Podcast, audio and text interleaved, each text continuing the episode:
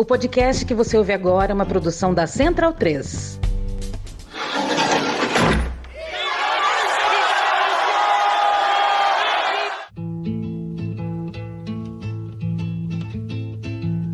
Solidão é lava que cobre tudo, amargura em minha boca. Começa agora Guilhotina, o podcast do Le Monde Diplomatique Brasil. Eu sou Luiz Brasilino e estou aqui com Bianca Pio. Salve pessoal, tudo bem? O episódio de hoje está dividido em dois blocos. No primeiro, a gente vai conversar com o filósofo Newton Binhoto, e no segundo, com a historiadora Heloísa Stalin. Eles lançaram em maio, junto com o cientista político Miguel Lago, o livro Linguagem da Destruição: A Democracia Brasileira em Crise, publicado pela Companhia das Letras. Na obra, investigam a atuação do bolsonarismo e seu plano de poder pautado pela destruição, em especial da democracia. A Heloísa é historiadora, cientista política e professora titular da Universidade Federal de Minas Gerais. Ela é autora, entre outros, de Os Senhores das Gerais, Lembranças do Brasil, Brasil, uma biografia, que foi escrito em parceria com a Lilia Schwartz, República e Democracia, Impasses do Brasil Contemporâneo e Ser Republicano no Brasil Colônia. E o Newton é professor titular aposentado de Filosofia da Universidade Federal de Minas Gerais e pesquisador do Conselho Nacional de Desenvolvimento Científico e Tecnológico, o CNPq. Defendeu sua tese de doutorado sobre Maquiavel na Escola de Altos Estudos em Ciências Sociais em Paris e é autor, entre outros, de Golpe de Estado, História de uma Ideia e o Brasil à Procura da Democracia, da Proclamação da República ao século XXI. Vamos acompanhar as entrevistas então.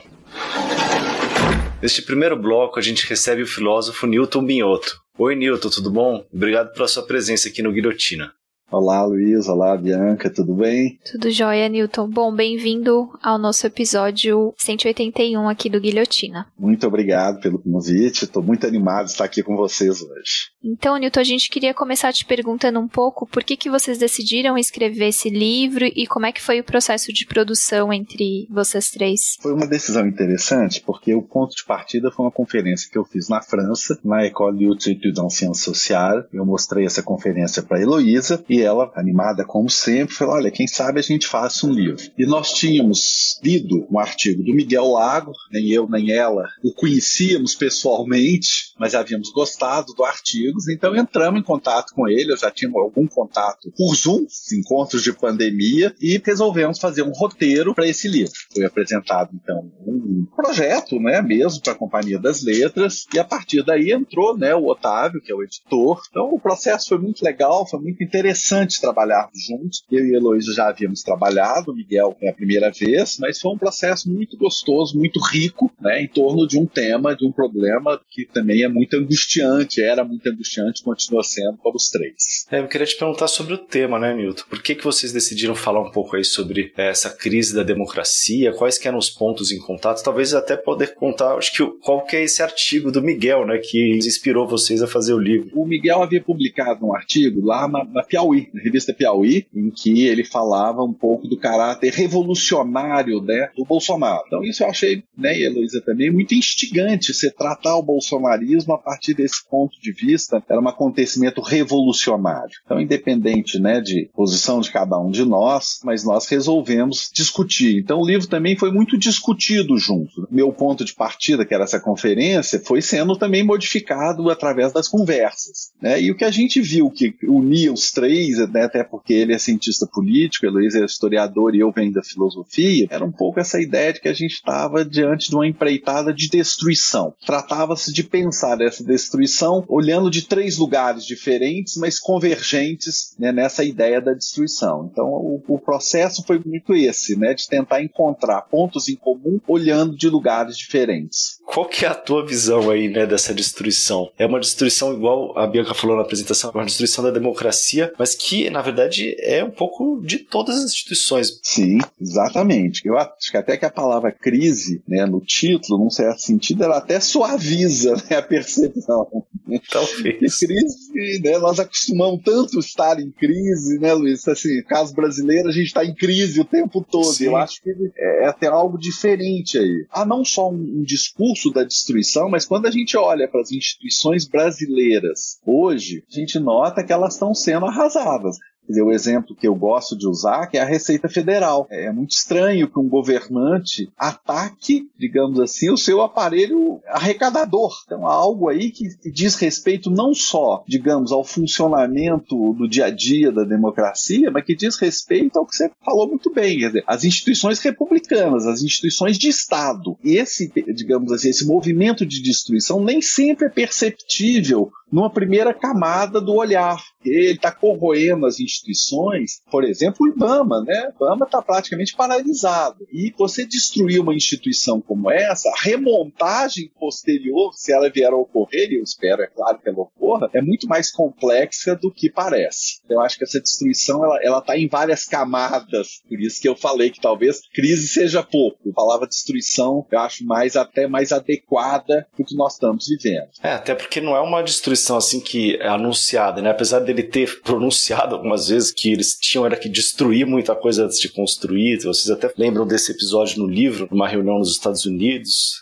é, eu acho que isso é, é, muito especial nesse sentido, é um, talvez uma originalidade do bolsonarismo, né, falando mais do movimento do que né, do presidente propriamente, porque ele tem um plano de destruição, mas não há a menor clareza quanto ao que se quer se é que se quer construir algo depois. Então, digamos assim, tem duas tópicas aí que são incongruentes. Você quer destruir, mas você não oferece um, um futuro para o país, um plano, digamos assim, né, se a gente pode chamar assim, porque seria o futuro idealizado pelo esse movimento que o sustenta. Daí a peculiaridade dessa destruição. Né? E também é, é raro que um governante venha a público, como em Washington, dizer que ele quer, vou fazer isso, vou fazer aquilo. Não, eu quero destruir isso, isso e aquilo. Então, também é um, do ponto de vista até retórico, é raro né, que um governante se coloque tão explicitamente desse ponto de vista, mesmo nas experiências do passado que implicavam na destruição das instituições. Mas muitas delas se faziam em nome de alguma coisa, um futuro idealizado, né, inventado, enfim, né, indicavam algum caminho. Eu estou falando um pouco sobre como o funcionamento desse bolsonarismo. Eu peguei uma frase que acho que é, ainda é da introdução, que para falar um pouco sobre a noção do cidadão de bem. É muito forte no, no, país, né, como um todo, acho que no senso comum isso daí está no, tá no discurso da população, mas que também foi apropriado aí muito pela extrema-direita e tal, que agora está materializado aí no bolsonarismo. E aí vocês falam ali no começo que todos aqueles que tentam se interpor entre o cidadão de bem e a realização de seus desejos são um inimigo. Como é que o bolsonarismo trabalha essa noção de cidadão de bem e como é que ela funciona para mobilizar suas bases? É claro que a noção em si ela é vazia, mas ela serve, de um certo sentido, para criar polaridade com o inimigo tanto a ideia do cidadão de bem não tem uma correspondência, eu diria, sociológica, né? Não é possível sair na rua e dizer aquele é cidadão de bem e aquele não é cidadão de bem. Porque são duas noções, na verdade, fantasmáticas. Ela designa o aderente ao projeto como cidadão de bem e todo o campo adversos são os inimigos. Então, por exemplo, os comunistas são odiados pelos aderentes ao bolsonarismo sem que se possa, de fato, indicar quem são os comunistas. Tem um caso, né, mas um senhor abordou um ex-professor meu, Hugo Amaral, grande pensador político, com quem eu tenho muito contato e muita admiração por ele, mas essa pessoa de mais idade o abordou na rua mesmo e falou: Olha, professor, você desculpe abordar, mas eu fui comunista a vida inteira. Né? Nós hoje praticamente não existe só, são só pessoas da minha idade, não existe. Por que, que eles nos odeiam tanto? É claro que era uma pergunta retórica, mas que serve para a gente compreender, quer dizer, esse cidadão de bem é uma abstração, assim como o seu inimigo. Então qual que é a importância? Importante importância é criar essa ideia de uma sociedade partida entre o bem e o mal. E veja que essa linguagem está reaparecendo agora, recoberta por um certo manto supostamente religioso, né? um combate do bem e o mal. O que interessa é que é uma estrutura de divisão total. Né? Aqueles que não estão conosco são nossos inimigos. E essa de proceder faz com que ela ganhe estratos da população que passam a ver o mundo com esse olhar da divisão entre dois polos totalmente opostos e que um desses polos tem de ser destruído. A verdade é essa. Para que sobreviva o movimento do bolsonarismo, ainda que seja no plano simbólico, mas você tem que destruir o inimigo. O inimigo tem que ser caçado. É um termo que às vezes surge na literatura contemporânea a partir da noção do bode expiatório. Né? aquele que tem que ser para que a sociedade possa se purificar. E se nós contra eles tem muito a ver com fascismo e populismo, né? Sim. E aí eu queria te perguntar um pouco, pensando no no fascismo as dimensões de implementação do fascismo, que é organizacional, cultural e institucional. É, no caso do bolsonarismo, a dimensão cultural barra ideológica, vamos colocar assim, é que se sobressai. Mas com o primeiro mandato chegando ao fim do Bolsonaro, você acha que todas as dimensões do fascismo já estão estruturadas ou esses traços do fascismo do século XX não se adaptam ao caso brasileiro aqui? É oportuna essa questão, porque algumas pessoas falam, ah, não tem nada desse negócio de fascismo, não. Veja bem, é claro que não tem nada a ver do fascismo italiano do Brasil, porque são experiências que estão ocorrendo com a diferença de 100 anos. O que a gente está procurando são instrumentos conceituais para compreendermos aquilo que se passa no Brasil de hoje. Não tem como recorrer a, digamos assim, a história italiana para iluminar a nossa história. O que a gente pode e deve fazer, o que eu procuro fazer, é buscar ferramentas que servem para compreender experiências históricas que guardam semelhança com o que nós estamos vivendo vivendo para entender então a dimensão do tempo presente. E aí essas ferramentas são preciosas porque elas nos indicam, digamos assim, o caminho, nos indicam o que, é que nós devemos pensar. Então a gente vê no começo do mandato do presidente Bolsonaro que a dimensão cultural fez progressos acentuados no Brasil. Né? Ainda que o movimento não tenha uma ideologia clara né, ligada ao presidente, é, ela aparece designando essa ideia da, de uma máquina da destruição contra alguma coisa. Mas é verdade que as outras dimensões também começam a prevalecer. A dimensão cultural, que é a dimensão ideológica, que é a segunda dimensão, ela começa a ser, digamos assim, emparelhada com a dimensão organizacional. Né? Os militantes começam a ter essa ideia, que era muito própria das experiências fascistas, que há uma obrigação de regeneração social. Da mesma maneira, a dimensão institucional, ainda que o presidente não tenha sido capaz de criar um partido nos moldes dos partidos fascistas, e mesmo um aparato policial né, que tenha sido totalmente tomado ele fez muito progresso nessa direção. Né? Nós não temos um partido único, mas o presidente Bolsonaro vê o exército como seu partido. Então, de onde você tirou isso? Eu tirei disso do discurso do próprio Bolsonaro. É ele que diz o meu exército. Ele que o tempo todo recorre a essa ideia. Digamos assim, se nós podemos falar nessas proximidades que podem ser iluminadas pelos estudos sobre o fascismo, acho que as três dimensões nos ajudam a pensar, tá? Então eu não acho nem que nós podemos falar que nós temos um regime fascista no Brasil atualmente, isso não é verdade, mas também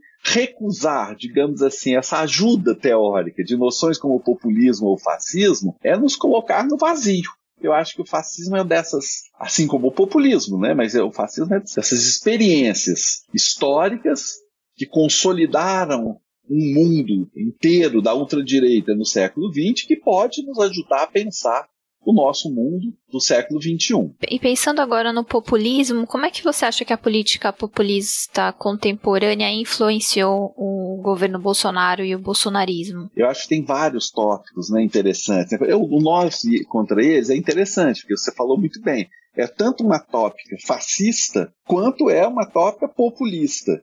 Um outro exemplo muito interessante do populismo, que é essa ideia de que você fala diretamente com a população sem mediação institucional. E hoje, como é que você faz isso? Né, você faz pelas redes sociais. Esse é um traço interessante do populismo do nosso tempo, porque né, no, no, século XIX a gente fala, ah, fazer um plebiscito e tal. Atualmente, com as ferramentas que nós temos, é como se você fizesse um plebiscito o tempo todo. Supostamente, é claro. Você fala diretamente com as pessoas. O que, que significa isso para a democracia? Você está curto-circuitando, digamos assim, os outros poderes. Né? Você está tanto é, supondo que você pode ouvir diretamente as pessoas, quanto que você pode saber o que elas querem. Isso é típico do, do, né, dos governos populistas, é tentar buscar esse circuito, colocando sob a ótica do, do poder que o poder executivo é aquele que de fato interessa à população. Então, o populismo contemporâneo ele guarda sim traços do populismo do passado, porque ele opera com essa ideia do curto-circuito, de nós contra eles,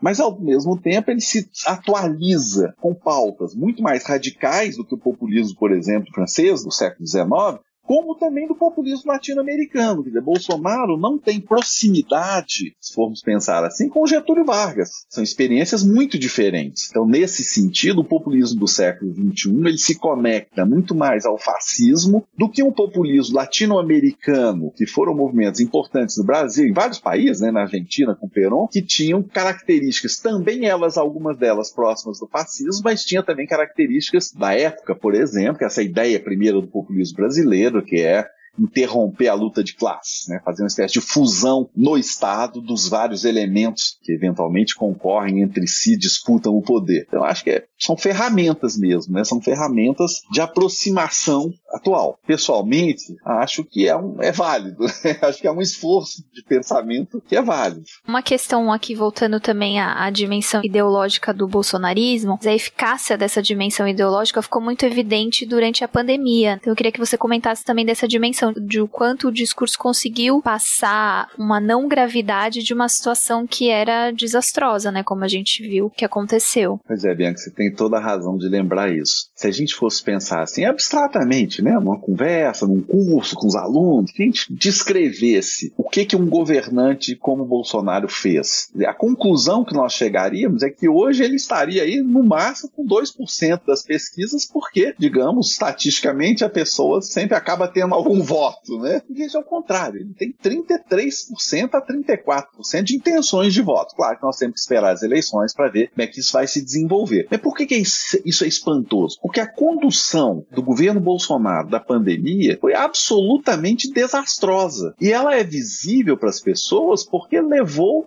muito dos seus entes queridos. Vamos pensar em Manaus. Não só a pandemia matou um número grande de pessoas, mortes que né, hoje há um certo consenso de que muitas poderiam ter sido evitadas com cuidados maiores. Né? As pessoas morreram sufocadas e o presidente riu disso. E, no entanto, ele hoje tem um, um índice de votação, ou pelo menos não de votação, mas de expectativa de votos no norte, que é muito alto. Então você tem toda a razão, quer dizer, há algo que aconteceu que só pode ser pensado fora do plano da realidade imediata. Porque se a gente pensar, digamos, onde que nós somos, como nós seres humanos sensíveis, o que, que faz parte da nossa natureza? Uma das coisas que faz parte da nossa natureza é o desejo de viver. Né? A sobrevivência né, é nos animais, mas também nós quase é um instinto. Né? Nós queremos sobreviver. Então, aquilo que ameaça a sua sobrevivência num certo sentido, é o que tem de pior né, com que nós nos defrontamos. E, no entanto, essa ameaça à existência né, durante a pandemia pode ser mascarada para muitas pessoas. Por que, que eu estou dizendo mascarada por muitas pessoas? Eu estou levando em conta essa intenção das pessoas e ainda votar num governante que ameaçou a vida delas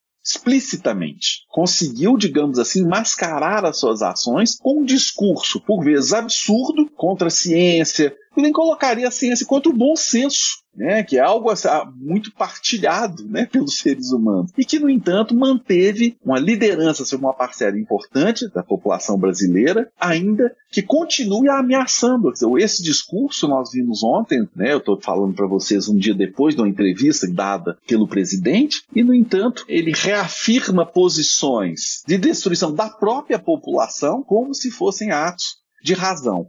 Ora, isso é a essência mesmo do ato ideológico, que é o que? Travestir a realidade em outra coisa por meio de um discurso. E de um discurso que tem todos os motivos para ser derrubado, bastando olhar para a realidade da pandemia. E, no entanto, nós ainda estamos convivendo com o discurso de negação do vírus, negação da ciência, negação dos tratamentos, a repetição desse discurso permanece como uma ferramenta de poder. Isso, na verdade, é muito inquietante, pelo menos eu acho assim. É, a entrevista que você falou no Jornal Nacional. Exatamente. Pra gente aqui foi recente, pro nosso ouvinte já vai ter feito alguns uns 10 dias aí. Uma entrevista que ficou muito marcada pelas mentiras. É, esse uso da mentira na política, né? É claro, se nós pensarmos na mentira, digamos assim, de uma maneira mais ampla, mais né, ligada a procedimentos de relações humanas, é claro que a mentira esteve presente na cena pública desde sempre. Roma, por exemplo, na Roma antiga, os boatos circulavam, as pessoas faziam grafites, fazendo acusações falsas, às vezes verdadeiras, enfim. Então há uma, algo aí da política que é, digamos, esse, um terreno em que a mentira muitas vezes ameaça as instituições. Mas o que apareceu no século XX, que o Bolsonaro, o presidente Bolsonaro, consolida inteiramente né, na sua prática, é uma mentira totalmente deliberada, é uma mentira organizada. Ela é, de fato, um mecanismo de poder trabalhado como tal. Então, ele dá uma entrevista, mente a entrevista inteira, com mentiras que já foram, inclusive, denunciadas, e, no entanto, ele permanece. É essa ideia de que, se você permanecer na mentira, você vai corroer, digamos, o terreno em que a gente se pergunta pelo verdadeiro e pelo falso, que é o terreno básico da lógica. Se você não, não pode mais designar fatos como verdadeiros ou falsos, você pode dizer qualquer coisa. E é essa prática sistemática da mentira que a gente assistiu, aí eu volto, né, a nossa conversa antes, que a gente assistiu nos regimes totalitários, uma prática sistemática e organizada da mentira que a gente está de novo vivendo na atualidade. Né? É a mesma coisa? Num certo sentido, não, mas em outro sentido, sim. Porque tem uma história recente. Os novos meios de comunicação permitem uma velocidade na propagação do boato e da mentira né, que é extraordinária. Nós hoje propagamos um boato e uma mentira quase em tempo né, real. Milton, e o que que isso diz assim dos seguidores, né, dos bolsonaristas? assim? Ele sabe que está mentindo? Ou se ele não sabe, como é que ele não sabe, entendeu? É, eu também, olha, eu vou confessar para você, Luiz, que eu tenho a mesma perplexidade. Viu? Porque, veja, eu acho que tem algo aí que a gente no Brasil não se acostuma, nós no Brasil, eu digo assim, o país, né? Que nós somos um país urbano e uma sociedade de massas há relativamente pouco tempo. O Brasil, até a primeira metade do século XX, ainda era uma sociedade muito rural. Então tem algo digamos assim, que é típico das sociedades de massa, que ainda nos perturba. Né? Então tem uma coisa aí, eu, no livro eu falo do Freud, né, que eu tirei foi dele, essa espécie de identificação pelo negativo. Eu só consigo entender essa liderança né, do presidente Bolsonaro através dessa ideia do Freud da identificação pelo negativo. Você, digamos assim, se reafirma na sociedade, você constrói uma identidade identificando-se com um líder, mas que é pura negatividade. Por que, é muito difícil você, digamos assim, entender por que uma pessoa se deixa surpreender pela denúncia de uma mentira e mesmo quando ela já foi desmascarada, continua a acreditar. Esse é um mecanismo que eu acho de grande complexidade, não é fácil a gente entender comportamento dos indivíduos desde né, o século passado, essa ideia de uma, uma, psicologia de massas, né, não só o Freud, o Reich, né, vários autores saíram a carta dessa ideia, né, como que o homem de massas, ser humano, né, vivendo uma sociedade de massas, se deixa levar né, por mecanismos ideológicos capazes de obscurecer completamente a sua percepção do real.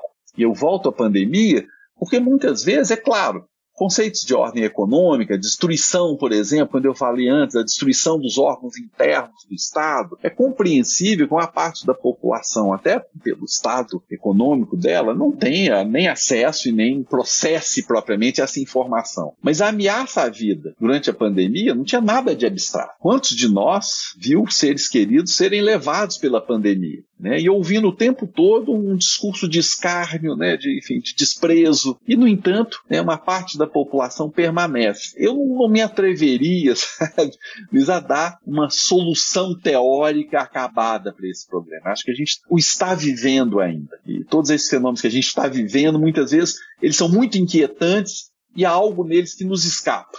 Pensar o tempo presente é sempre um grande desafio. Ao mesmo tempo, a imersão facilita em uma certa dimensão, mas na outra ela obscurece, porque nós estamos implicados nesse tempo presente. E voltando a falar um pouco sobre populismo, Newton, eu queria te perguntar também, tem um, uma característica que você destaca no seu artigo no livro, que é a mobilização das emoções o tempo todo para buscar né, a adesão de novos membros. Então é o medo do comunismo, enfim, nossa bandeira jamais será vermelha e tal. No caso do governo Bolsonaro, isso tem sido utilizado nas altas esferas de governo. Sim, por exemplo, né, agora já na fase de campanha, essa presença de um discurso religioso do bem contra o mal, típico, digamos assim, desse apelo emocional, uma dimensão da crença religiosa que evidentemente captura muito mais, às vezes, do que um discurso da razão, do que tange a vida dos indivíduos. Esse uso da religião, que é disso que se trata, não se trata de um discurso religioso, Né? Nós não estamos falando de um discurso de uma determinada crença, nós estamos falando do uso e da falsificação mesmo de uma crença. Então eu acho que isso, por exemplo, esse aparecimento desse pseudo discurso religioso na cena pública, né, no Estado laico, tem essa dimensão de preocupação que você lembrou, porque faz surgir a ideia de que nós nos relacionamos sempre no plano da emoção. E é curioso, né, Bianca, quando você está falando, porque desde o século XVIII a grande esperança da civilização ocidental, pelo menos, era que a razão viria ocupar o lugar do discurso público. Né? Se nós pensarmos em, ainda em pensadores contemporâneos, Habermas, por exemplo, a ideia né, de um debate racional em torno dos interesses né, de cada indivíduo é muito marcante para a filosofia política, mas também para a ciência política americana, por exemplo, a escola né, nascida em Chicago, da escolha racional. E aí, quando a gente vê um, um governo como esse, né, o que ocorre de fato é que as escolhas são no plano da razão, deixadas de lado, e as escolhas no plano da emoção. E, sobretudo, eu diria, uma emoção marcada, criada pela ideologia, são de fato o polo dominante. Então, o tempo todo você toma, mesmo no Ministério da Saúde, quer dizer, nós estamos tomando decisões absurdas né, no plano totalmente ideológico. Eu diria que é interessante, digamos, pensar esses dois polos. Do ponto do indivíduo, a importância da emoção na formação da sua visão de mundo, mas sustentada por um discurso ideológico. O que, que o discurso ideológico faz, primeiramente, digamos, quando ele se torna atuante e forte na cena pública?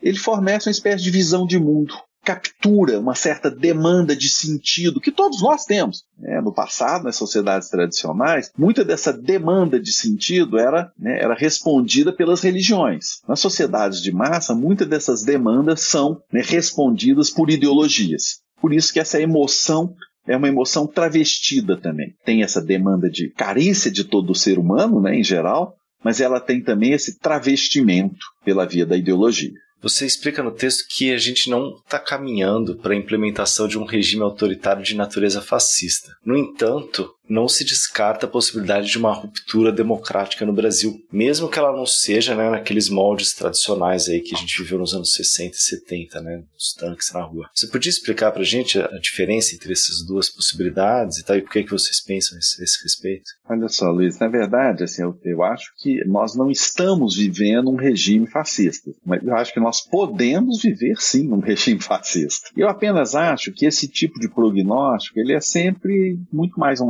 aposta do que uma análise. Então eu me referi, né, assim, quando eu escrevi, assim, ao que, que nós estamos vivendo hoje. Não é um regime fascista, mas pode vir a ser um regime fascista. Aí por que, que isso pode vir a ser? Porque você tem a presença daqueles elementos que a Bianca citou anteriormente, que são típicos, né, dimensões que eu tomo de um grande especialista do fascismo, que é, que é o Gentili, mas que são dimensões que vão se tornando cada dia mais visíveis, né, a organizacional, a cultural e a institucional. Agora, quanto à questão, né, digamos, dessa tomada do poder sobre tanques, eu diria que é um tema que eu abordei num livro anterior a esse, na verdade, dedicado à questão do golpe de Estado. Acho que nunca se falou tanto em golpe de Estado no Brasil Brasil, né, Luiz? Nós estamos ouvindo falar de golpe de Estado o tempo todo. É uma tópica que passou a ocupar o centro da cena política já há algum tempo. Então, esse regime autoritário é porque nós temos um golpe de Estado, ele pode estar na origem de um regime fascista, mas ele pode estar na origem também de um regime autoritário clássico, como nós conhecemos as ditaduras latino-americanas. Eu não me atreveria a fazer nenhum prognóstico né? Mas no, no, terreno, digamos assim, das possibilidades, elas estão dadas e estão sendo anunciadas pelos próprios atores possíveis desse golpe, dessa ruptura institucional. Então, assim, há possibilidade que venhamos tanto a viver numa ditadura clássica, digamos assim, militar, quanto a avançarmos para um regime fascista com novos traços. Acho que as duas possibilidades estão postas no tempo presente. Né? Eu não me atreveria a fazer prognóstico. O risco é real. Né? Vai ocorrer? Não sei sei. E isso é no terreno da liberdade, né, da ação das pessoas. Não, até porque, e aí eu acho que era isso que eu devia ter te perguntado, na verdade, era que dá para sentir que há uma uma intenção por parte da cúpula aí bolsonarista e também em boa parte da sua, dos seus seguidores nesse sentido, né, Nilton? Ah, sim. A intenção golpista, ela não é só eu. Onde é que você sabe isso? Não. Eu sei disso da cena pública.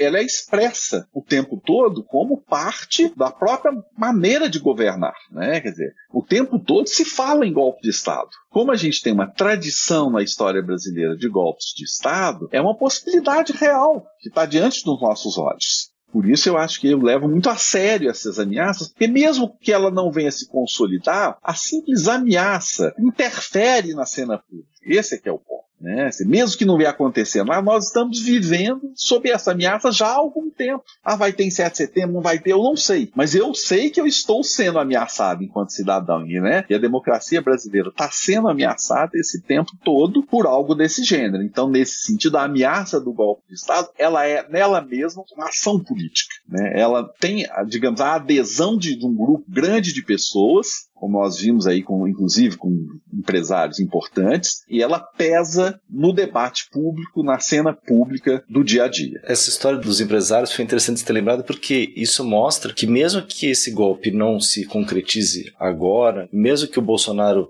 perca as eleições, isso aí vai deixar suas marcas no futuro, né? Para o próximo período. Exatamente. A gente não pode esquecer que na história brasileira, o golpe de 64 foi precedido por quase uma década e meia de ameaças e de tentativas. O problema é trazer essa ideia da ruptura democrática como uma das possibilidades da vida política é que é muito grave. Então, não dá para dizer, ah, perdeu a eleição, acabou. Não, infelizmente, assim como ocorreu no Brasil nos anos 50, previu-se, tentou-se golpes durante quase 15 anos, quando até que em 64, ele se consolidou. Eu levo muito a sério essa ameaça. Com certeza, né? estou pensando aqui até que se configurou um, governo né, progressista, né, como o do Jango e tal, que acabou unificando forças em torno desse projeto golpista. Talvez seja aí uma uma espada aí sobre o futuro aí do Brasil, né? Exatamente. Pesa, né, essa ideia de que a solução pode ser o golpe. Né? Ainda que ele não ocorra durante o tempo que se vive sob essa ameaça, isso pesa efetivamente na maneira como cada um se comporta enquanto cidadão e, sobretudo, os atores políticos. Milton, muito obrigado aí pela participação, parabéns e boa sorte com o livro. Muito obrigado pelo convite, fiquei muito honrado, muito feliz de ter participado. Espero, enfim, que né, as, as perspectivas sejam menos sombrias do que aquelas sobre as quais falamos né, nessa nossa conversa. Muito obrigado pelo convite mais uma vez. Legal, obrigadíssimo, Nilton. Eu que agradeço, imagino, Nilton. Começamos o segundo bloco do episódio de hoje, agora recebendo a historiadora Heloísa Stalin. Oi, Heloísa, tudo bom? Obrigado aí pela presença aqui conosco. Obrigada a você, Luiz, pelo convite, a Bianca. Luísa, antes de falar da atual crise da democracia brasileira, eu queria te perguntar sobre o período anterior, que é para situar um pouco em perspectiva o que está em jogo nesse momento. Vocês dizem ali na introdução do livro que pelo menos até 2014 qualquer indicador de curto prazo usado para medir a qualidade da democracia de um país confirmava que escolhas sensatas haviam sido feitas no Brasil. Como é que era o cenário até então aí para a gente dar essa volta no tempo? O que eu acho que nós estávamos pensando ali é que entre 1988 com a Constituição e 2014, o olhar da ciência política, da sociologia, e eu acho que o jornalismo também, a ideia é de que você tem um Brasil com uma democracia bem estabilizada, ninguém está olhando para a conjuntura dizendo assim: existe um risco ah, disso, ah, existe um risco daquilo, entendeu?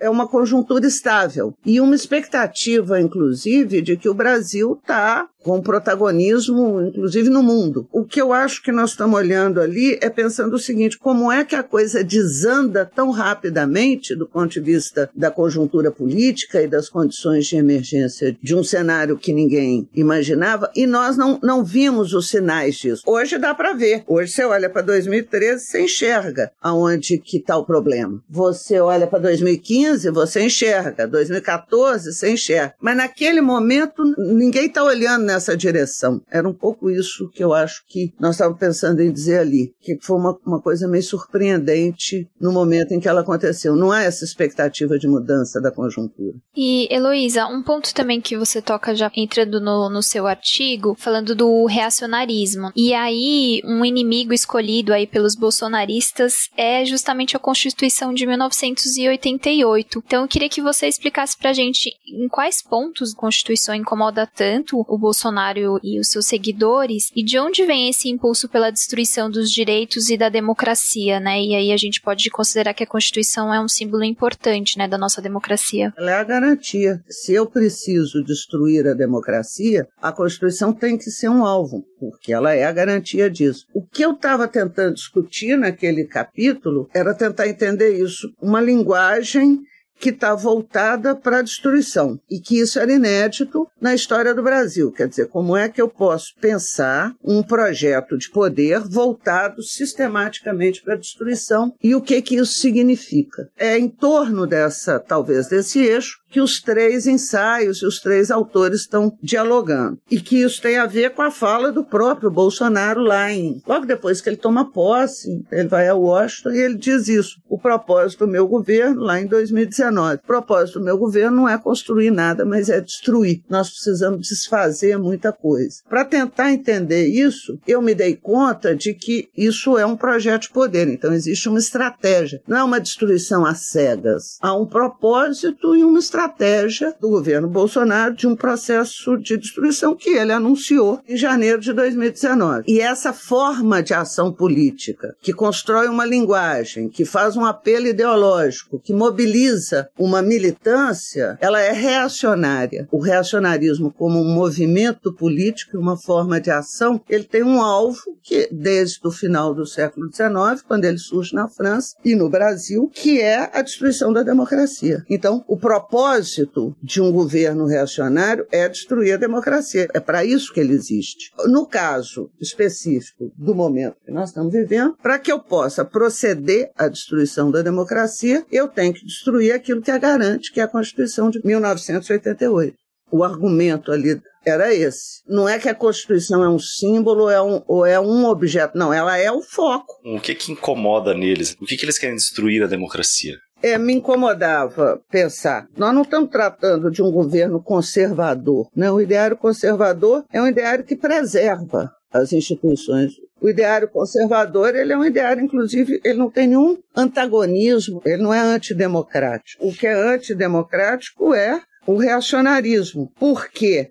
Porque, se nós quisermos pensar no reacionarismo, então, como um movimento político, é isso. Ele é um movimento que precisa destruir a ameaça que a democracia representa para uma sociedade. Então, ele está convencido, como corrente de pensamento, como visão de mundo, como movimento ideológico, ele está convencido de que não tem nada na, na democracia que mereça ser conservado, porque ela corrompe a sociedade humana, ela corrompe a sociedade política política, ela cria mecanismos é, igualitários, ela cria mecanismos de direitos e, portanto, ela é uma ameaça à sociedade e ela, e ela cria uma modernização política que também ameaça do ponto de vista reacionário. Então, o alvo é esse. O primeiro alvo são é a Constituição porque ela garante a democracia, ela garante os direitos. E os direitos são a ferramenta que aumenta a nossa aposta democrática. O perigo que os direitos representam para o reacionário é o fato de que eles tornam uma, a sociedade cada vez mais igualitária. Né? E os direitos, uma vez declarados, eles podem não se cumprir, mas eles não desaparecem. Essa é a força dos direitos. Então, na hora que eu ataco a Constituição, eu estou atacando a Constituição no sentido de que ela cria as bases para habilitar a democracia entre nós no Brasil, ela amplia o catálogo de direitos,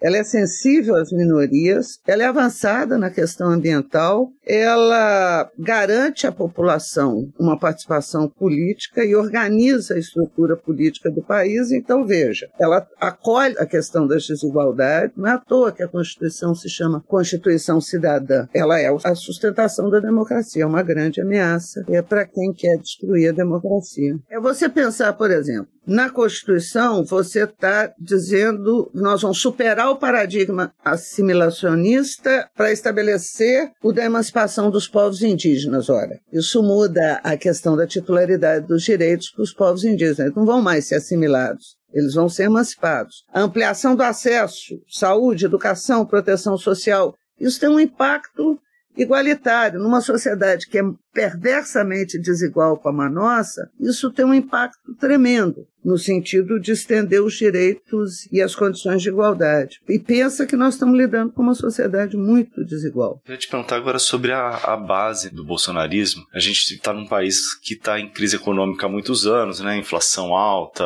dólar alto, preço das coisas está muito caro, principalmente produtos de primeira necessidade, questão da fome, segurança alimentar diversos outros indicadores sociais, a, a, condução da pandemia, né, acabou provocando muitas mortes que poderiam ser evitadas. No entanto, apesar de todo o fracasso em todas essas métricas, que eu acho que talvez naquele período até 2014 que você falou seria um fim, né, um projeto político, apesar disso, o presidente ele mantém um apoio de, no, sei lá, no mínimo 25%, até mais. Como é que você explica isso? É um apoio ativo, inclusive, né? Não é só uma intenção de voto. Tem algumas questões que eu acho que nós eu, pelo menos, não saberia responder, mas essa sua pergunta é a questão que eu acho que é fundamental para que a gente tente, para além de entender o que está acontecendo, tente talvez reverter é, ou enfrentar. O termo é esse, para que a gente possa enfrentar o que está acontecendo. E uma parte dela eu não tenho resposta, mas eu arriscaria te dizer algumas coisas. Quer dizer, uma é que o Bolsonaro ele não é o gatilho desse processo, ele não é a liderança desse processo, disso que está acontecendo uh, desse processo de destruição e de degradação da sociedade brasileira. Ele é o catalisador. Tem um, um documentário que a, uma socióloga formidável, que é a Angela Alonso, fez junto com um, bom, um ótimo jornalista, que é o Paulo Marcum, sobre 2013, e ali você vê, é como se a gente estivesse destampando o fundo recessivo, que, que eu acho que é o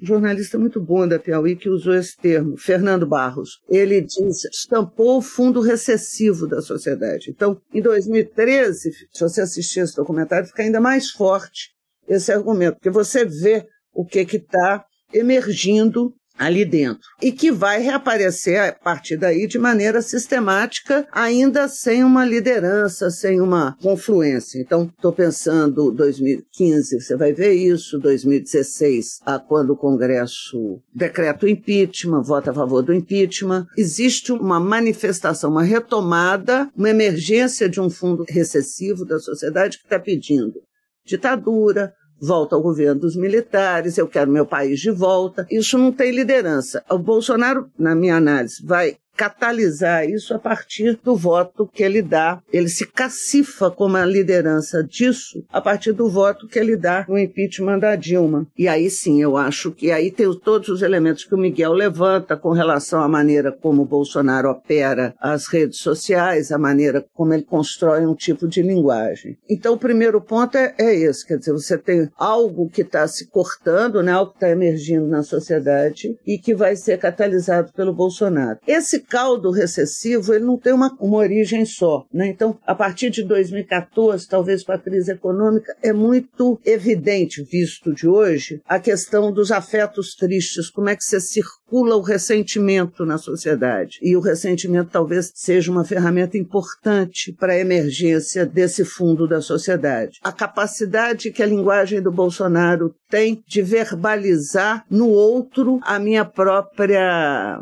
incompetência. Né? Então, eu não, não, não consegui isso, o problema não é meu, mas é um, é um problema, a culpa é do outro. Então, isso aí produz um caldo de emergência desses setores da sociedade. Agora, a pandemia deveria ter produzido uma, uma mudança. Eu tinha a expectativa de que estava ficando muito evidente a questão das mortes, a questão da omissão do governo, a questão da ação deliberada do governo em determinadas direções.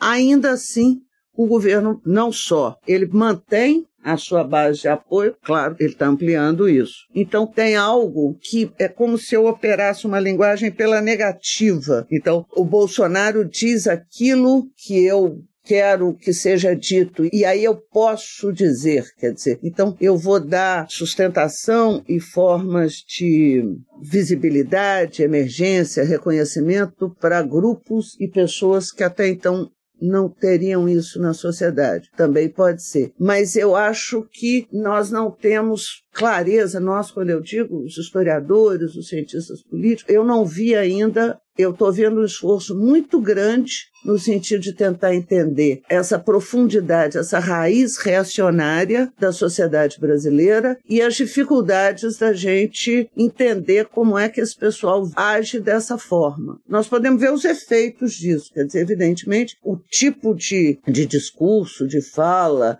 Então, eu posso olhar lá atrás, no século XIX, e dizer: bom, essa é uma sociedade fundada na escravidão. É necessariamente uma sociedade que não enfrentou a sua raiz estrutural, que é a raiz da escravidão, ela vai ter problemas. Ela é uma sociedade desigual, ela é uma sociedade violenta, ela é uma sociedade racista.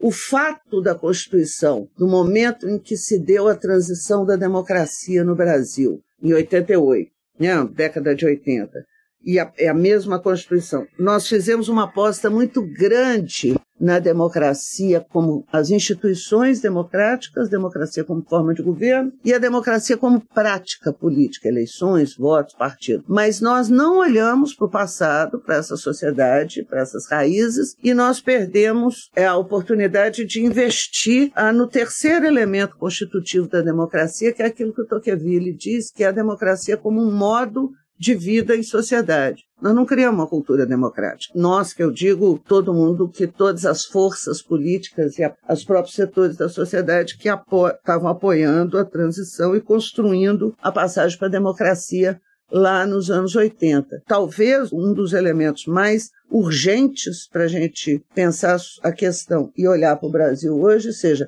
quais são as ferramentas que nós vamos precisar mobilizar para construir e, e estimular uma cultura democrática na sociedade brasileira. A falta dessa cultura é, permite a emergência desse fundo recessivo e a permanência dele. E para fazer isso, nós vamos ter que olhar para o nosso passado, mais ou menos como no verso do Paulinho da Viola: quando eu penso no futuro, não esqueço o meu passado. Então eu tenho que olhar para essa estrutura da escravidão para que eu possa enfrentar essa sociedade perversa, criar as ferramentas para estimular e construir a democracia como esse modo de vida na sociedade, fortalecer as bases de um futuro democrático no Brasil. Falando um pouco nessa questão do passado, eu queria trazer o ponto da nostalgia, o papel da nostalgia e também da utopia regressiva para o bolsonarismo. Você podia explicar para a gente qual é o papel e como é que opera né, essa utopia e essa nostalgia para os bolsonaristas e o projeto de país que eles têm? De novo, né? Isso tem a ver com a gente ficar olhando, tentando entender como é que o ressentimento vai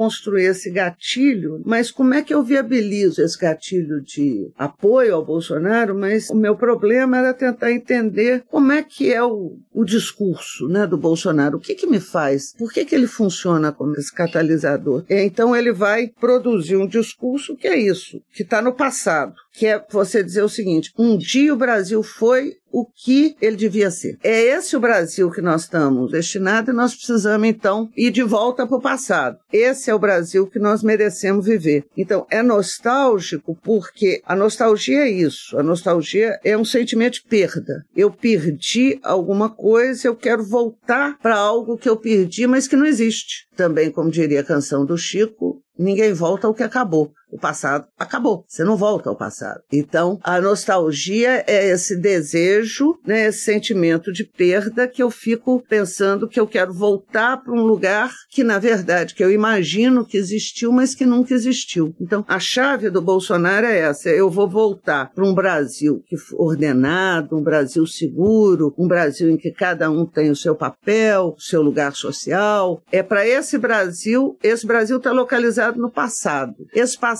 foi roubado aos brasileiros pela democracia mas ele não morreu, então nós precisamos voltar para ele. Esse é o movimento da nostalgia. É uma utopia porque não existe, é lugar nenhum. Ele está operando com algo que está aparecendo lá em 2015 nas manifestações de 2015 e de 2016. Se você olhar as faixas que a, aquelas pessoas desenhavam, olha o que, que eles estavam falando. Eu quero meu Brasil de volta, eu quero meu Brasil de volta já.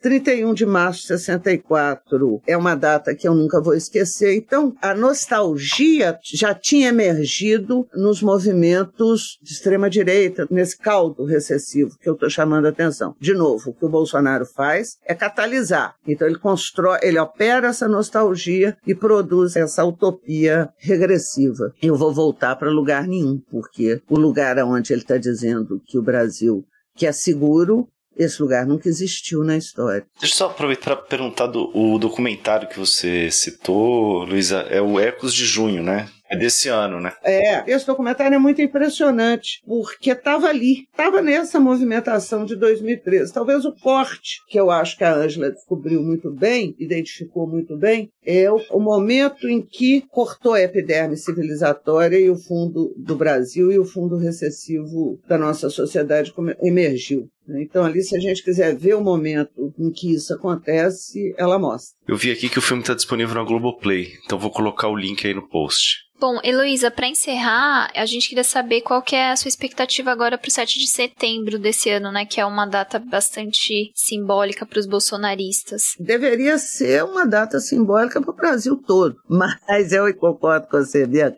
No ano passado, quer dizer, você teve ali uma tentativa mesmo de um tipo específico de golpe. O Newton Binhoto vai, vai fazer lá na tipologia dos golpes de Estado, ele chama atenção para essa forma específica que é o pronunciamento. Um grupo na sociedade sai à rua alegando que ele pode se pronunciar em nome da nação e a partir daí as Forças Armadas iriam fazer uma interferência e ocupar o poder. Não deu certo. Né? Isso foi tentado em 2021. Tem um grande historiador brasileiro, que é o Evaldo Cabral, que diz o seguinte: em história tem momentos em que tudo pode acontecer, ou nada. Então, o 7 de setembro é isso: é o momento em que pode acontecer tudo e até mesmo nada. Mas eu acho que esse 7 de setembro ele vai oscilar entre o esforço muito grande do Bolsonaro de criar uma grande mobilização de rua para se cacifar como candidato, aumentar sua visibilidade como candidato e, portanto, se apropriar dessa data, desse 7 de setembro, em benefício da sua candidatura. Ele tentou fazer isso em Copacabana, né? não transferiu o desfile para Copacabana, e nessa coisa de botar os militares junto com militante político. se isso acontecer, é muito ruim para os militares, para as Forças Armadas, que já estão numa situação bastante desconfortável com as formas de apropriação que eles estão permitindo que seja feita da instituição militar. Então, provavelmente, é, o Bolsonaro vai tentar fazer isso. A outra possibilidade, que alguns jornalistas, acho que saiu na Veja, o Matheus Leitão levantou uma hipótese numa matéria, lá na coluna dele, dizendo que também havia a possibilidade de se criar um fato, um evento, para que pudesse justificar uma suspensão das eleições. Isso aí configuraria certamente um, um tipo de golpe, mas é um cenário menos provável, mas ele existe. E o terceiro cenário é você pensar que o 7 de setembro pode funcionar como o presidente criar uma situação que dê a ele tanta visibilidade quanto o episódio lá em 2018 da facada em Juiz de Fora deu, que permita a ele uma condição, uma posição de crescimento nas eleições ou de melhor posicionamento na campanha eleitoral. É que não necessariamente precisa ser um episódio violento. Mas o cenário mais provável é o de uma tentativa de uma grande mobilização, gente na rua, combinar a data do bicentenário da independência junto com os militares e junto com a militância política do Bolsonaro para criar um efeito de visibilidade, de adesão do país ao presidente da República. O efeito seria esse. E, lamentavelmente, com uma tentativa de botar as Forças Armadas junto nesse episódio, pelo menos no caso do Rio de Janeiro, no caso de Copacabana. Sim, vamos, vamos acompanhar. A gente está chegando ao final desse episódio. Queria agradecer, Luísa, pela participação. Valeu, Luísa. Muito obrigada por me chamar para conversar e para pensar junto com vocês. A gente que agradece. É, foi um prazer. Hoje recebemos Heloísa Starling e Newton Binhoto, autores do livro Linguagem da Destruição: A Democracia Brasileira em Crise, lançado pela Companhia das Letras. A gente agradece quem acompanhou o episódio até aqui. O Guilhotina é um podcast do Le Monde Diplomatique Brasil. Para nos apoiar, faça uma assinatura a partir de R$ 12,90 em nosso site, diplomatique.org.br assine. E te convidamos também para seguir ou favoritar o Guilhotina na plataforma que você nos ouve. E se você utiliza o Spotify, avalie o nosso podcast. É bem importante para a gente. E quem quiser enviar críticas ou sugestões, é só escrever para guilhotina.diplomatique.org.br. Valeu, gente. Até semana que vem. Até. Tentou contra a existência num humilde barracão. Joana de tal, por causa de um tal João. Depois de medicada, retirou-se pro seu lar. Aí a notícia carece de exatidão. O lar não mais existe, ninguém volta ao que acabou. Joana é mais uma mulata triste que errou. Errou na dose, errou no amor. Joana errou de João. Ninguém notou, ninguém morou. Na dor quero seu mal. A dor da gente não sai no jornal. Tentou contra a existência num humilde barracão. Joana de tal, por causa de um tal João. Depois de medicada, retirou-se pro seu lar. E aí, a notícia carece de exatidão. O lar não mais existe, ninguém volta ao que acabou. Joana é mais uma mulata triste que errou, errou na dose, errou